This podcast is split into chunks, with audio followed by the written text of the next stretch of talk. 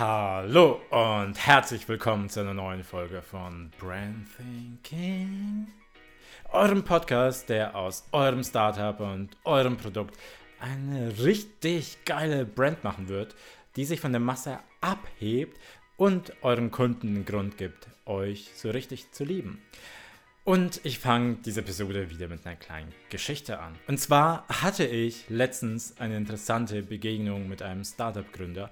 Und als wir uns dann eben so erzählt haben, was wir eigentlich so machen, fragte er mich, ob ich denn aus seinem Startup eine Brand wie Nike oder Apple aufbauen könnte. Hm, Andi, das wäre doch mal eine richtig geile Podcast-Folge. Also die Frage, was haben erfolgreiche Brands eigentlich verstanden? Was machen sie anders? Oder besser als andere? Oder was haben sie gleich? Was machen sie gleich? Also bleibt also dran und erfahrt, was erfolgreiche Unternehmen ausmacht. Viel Spaß!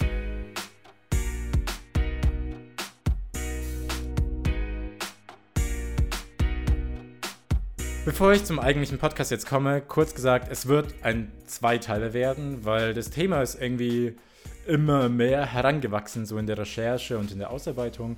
Äh, und ja, ich mache halt zwei Episoden draus. Also nicht wundern, wenn es am Ende irgendwie mehr oder weniger so abrupt endet. Aber fangen wir einfach mal an. Jeder von uns kennt die Brands Apple, Nike oder auch Zalando. Und selbst wenn wir deren Produkte und Services gar nicht nutzen, was machen also diese Unternehmen, um so präsent zu sein? Wieso genießen sie unsere Aufmerksamkeit? Nun, großartige Brands genießen diesen Status, weil sie verstehen, was ihre Brand ausmacht. Sie verstehen, warum ihre Brand ihr Business tagtäglich beeinflusst. Und sie wissen, dass eine Brand viel mehr ist als nur ein Eindruck, den euer Kunde von eurem Business hat. Sie haben verstanden, dass es die Persönlichkeit ihres Businesses ist. Deswegen wissen sie, dass die Brand durch alles spürbar sein muss, durch alle Touchpoints hinweg. Und ich kann immer nur wiederholen, alles, was ihr denkt, alles, was ihr sagt und alles, was ihr macht, ist eure Brand. Und das ist euer Business. Und wir gehen jetzt einfach mal gemeinsam durch, was eben erfolgreiche Brands verstanden haben, was sie leben und wie ihr das in eurem Business übertragen könnt. Nummer eins: Erfolgreiche Brands haben verstanden, dass Kunden ihre Entscheidungen nicht völlig rational treffen. Vielmehr hören Kunden auf ihr Bauchgefühl, das sie mit der Brand verbinden. Vertrauen sie ihr? Stimmen die Werte überhaupt überein? Und was glauben andere von mir, wenn ich Sachen von dieser Brand kaufe? Wenn ihr zum Beispiel einen Kaffee im Starbucks kauft, geht es euch nicht um die nächste Koffeinspritze. Es geht um das Erlebnis, das ihr erfahren möchtet. Es geht um die Musik, die Möbel, der Duft, die Mitarbeiter, die anderen Kunden. Und das alles bildet eure Erfahrung und stützt die Verbindung zum Kunden. Bedeutet, achtet auf das Erlebnis eurer Kunden. Es ist nie eine rationale Entscheidung. Ihr geht nicht zur Bäckerei und überlegt euch, ah, jetzt in dem Café sind aber nur 0,2 Liter und das kostet 2 Euro, beim anderen sind es aber 0,3 Liter und kostet dann irgendwie 2,50 Euro. Wo bekomme ich jetzt mehr? Nein, ihr müsst nur darauf achten, dass der Wert, den ihr euren Kunden gebt, höher ist als das, was er zahlt. Das ist einfach Geschäft. Ich bezahle nur etwas, wenn ich glaube, ich bekomme mehr zurück. Nummer zwei. Erfolgreiche Brands haben verstanden, dass ihre Brand ein Kompass ist, der für alle strategischen Vorgehen in ihrem Business zuständig ist. Die Brand hilft bei wichtigen Entscheidungen. Wie sprechen wir mit unseren Kunden? Wie sehen unsere Produkte aus? Wie funktioniert unsere Webseite?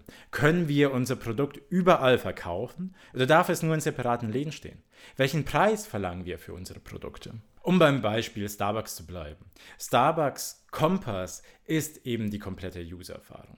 Sie haben etwas Soziales und wollen ein zweites Wohnzimmer für deren Kunden sein, also etwas zwischen Zuhause und Arbeit. Und deswegen würde Starbucks auch nie, nie, nie, nie einfach nur billige Möbel kaufen, wie es in irgendeiner 0815-Bäckerei ist. Kurzfristig mag das vielleicht Geld sparen, das sind sie sich im Klaren, aber im Long Term würden diese Entscheidungen nicht den eigenen Werten entsprechen. Damit würden sie die Erfahrung der Kunden zerstören und somit auch der Brand gewaltig schaden. Ihr müsst also eben darauf achten und wissen, wofür ihr steht, was ist euer Kompass, was ist eure Vision und da eure Entscheidungen einfach immer abwägen. Nummer 3.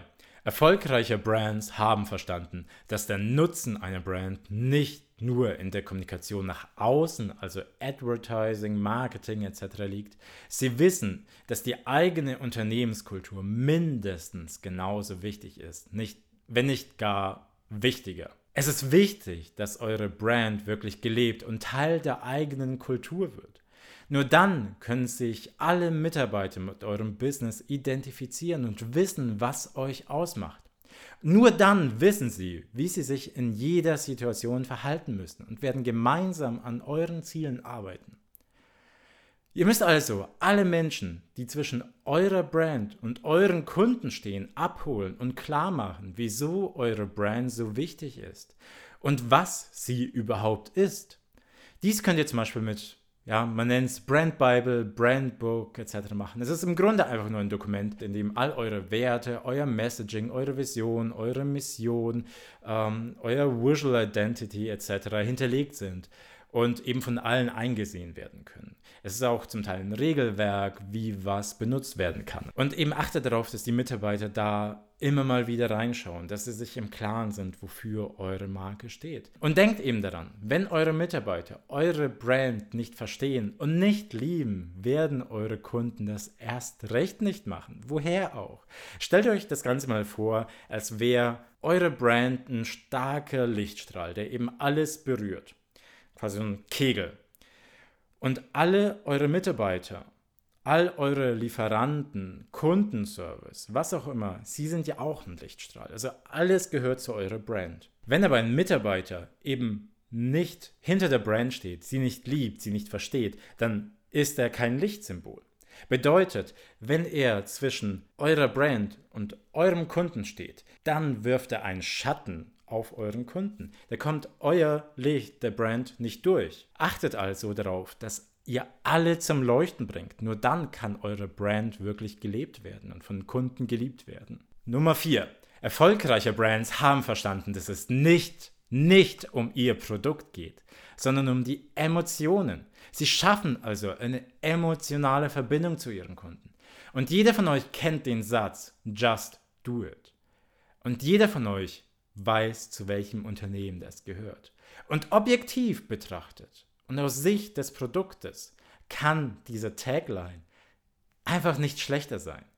Man findet keinen Namen darin, man findet kein Produkt, man versteht nicht mal, zu wem das überhaupt gehört und wie das zusammenhängt.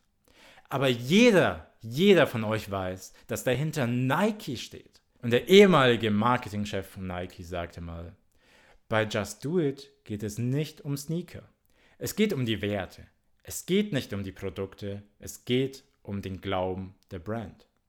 Und in verschiedenen Kampagnen hat Nike sowohl professionelle als auch Amateurathleten gezeigt. Und sie alle haben von ihren Erfahrungen und Erfolgen berichtet. Und am Ende stand einfach nur da, just do it. Kein Produkt war zu sehen. Kein Name war zu sehen. Ja, nicht mal Nike als Name stand da. Einfach nur Just Do It. Und diese Kampagne war ein Riesenerfolg. Menschen schrieben an Nike, hey, I just did it. Es hat sie zu allen möglichen Sachen motiviert. Die einen haben angefangen, Sport zu machen, andere haben ihre Ernährung umgestellt, haben abgenommen. Wieder andere haben eine unglückliche Beziehung beendet oder haben ihren Job gekündigt, haben sich vielleicht selbstständig gemacht, sie haben sich selbst verwirklicht. They just did it. Fragt euch also, wie ihr euch mit euren Kunden auf einem emotionalen Level verbinden könnt. Man nennt sowas auch einen empathischen Research. Fragt eure Kunden einfach mal, wie sie sich fühlen, wenn sie euer Produkt kaufen. Welches Bedürfnis wird für sie dabei gedeckt? Und wie fühlen sie sich, nachdem sie euer Produkt genutzt haben? Pampers hatte zum Beispiel genau damit einen gigantischen Erfolg. Zu Beginn war ihr Produkt und ihre Kommunikation darauf ausgerichtet, dass sie Babypost trocken halten. Und damit waren sie auch erfolgreich, da alles hat gepasst. Und dann haben sie ihre Kunden befragt. Und dabei kam etwas unglaublich Interessantes heraus. Denn den Müttern ging es gar nicht darum, dass die Babypost trocken sind. Es geht ihnen darum, dass ihre Babys mit Pampers besser schlafen können. Denn dann haben sie auch Ruhe. Sie können auch mal Zeit für sich haben. Und was hat Pampers mit diesem Wissen gemacht? Sie haben ihr Produkt immer weiter verbessert, aber nicht mit dem Ziel, Babypos trocken zu halten, sondern Babys ruhiger und besser schlafen zu lassen. Und dann auch natürlich das komplette Marketing genau dahin orientiert. Und der Erfolg blieb natürlich nicht aus. Und schaut euch mal die Werbung von Pampers an. Und da werdet ihr genau das sehen. Es geht um den ruhigeren und besseren Schlaf. Nummer 5. Erfolgreiche Brands haben verstanden, dass sie keinen Trends folgen dürfen, sondern selbst welche setzen müssen. Das Problem ist, dass sich Trends sehr, sehr schnell verändern. Und eine Brand und euer Business dagegen sollte vollkommen nachhaltig und langlebig aufgebaut sein. Kunden müssen genau verstehen, wofür ihr steht und was euch ausmacht.